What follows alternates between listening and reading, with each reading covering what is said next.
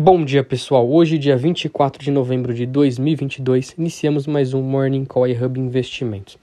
Ontem tivemos ata do FONC sinalizando uma desaceleração nas próximas altas de juros nos Estados Unidos, o que acabou animando as bolsas lá fora.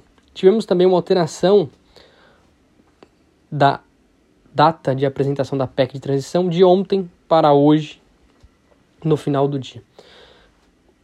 O que a gente vem acompanhando é que a PEC deve sim ser desidratada e o PT começa a ceder em alguns pontos, o que pode ser positivo para o mercado no curto prazo. Bom, vamos para as bolsas. Europa na média com alta de 0,35. Bolsas americanas. S&P 500 subindo 0,20 neste momento. Nasdaq Bolsa de Tecnologia subindo 0,30 neste momento. O destaque vai para o índice do dólar, o DXY, dólar contra as principais moedas, que vem recuando após a ata do FONC.